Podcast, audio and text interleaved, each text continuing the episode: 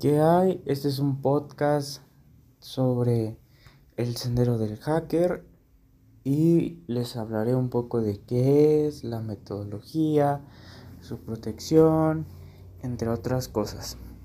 Comenzamos. ¿Qué es un hacker? En sus orígenes, la palabra hacker definía a un aficionado a las computadoras. Describió a un usuario totalmente cautivado por la programación y la tecnología informática. En la década de los 80 y con la llegada de las computadoras personales y las redes de acceso remoto, este término adquirió una connotación peyorativa y comenzó a usarse para determinar o para denominar más bien a cualquier persona que se conecte a una red para invadir subrepticiamente una o varias computadoras con la finalidad de consultar, robar o alterar los programas o los datos almacenados en las mismas.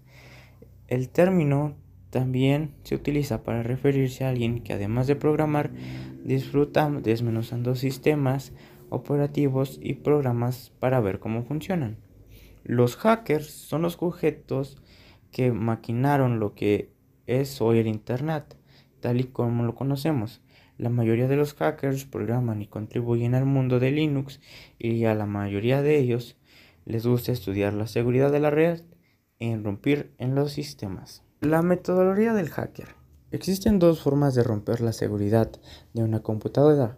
Una de ellas no tiene víctima predefinida o preestablecida. Puede consistir en enviar un virus, un troyano o lo que es peor, un rocket. También se puede montar un servidor web pornográfico o de malware que descargue código malicioso a la máquina de cualquier ingenuo desprotegido. La mejor técnica es el marcarse una meta y alcanzarla cumpliendo con una serie de objetivos, una web, un servidor FTP o una clave de correo. Se deben enfocar todos los sentidos en un punto en específico, identificar, buscar las áreas o huecos de seguridad que pudieran existir. FTP es el servicio de Internet utilizado para transferir un archivo de datos desde el disco duro de una computadora hacia el disco de otra, sin importar el tipo de sistema operativo. Su puerto correspondiente es el 21. Existe una metodología a seguir para lograr los objetivos planteados previamente.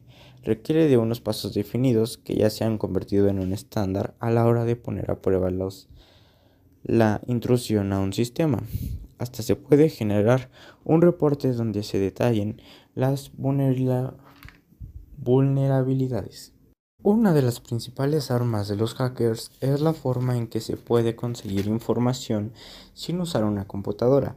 El objetivo del hacker es conocer que existe algún tipo de información y hallar el modo de conseguirla sin violentar sistemas ni computadoras. Cualquier información es buena. Y esto es todo. Nos vemos hasta el próximo podcast.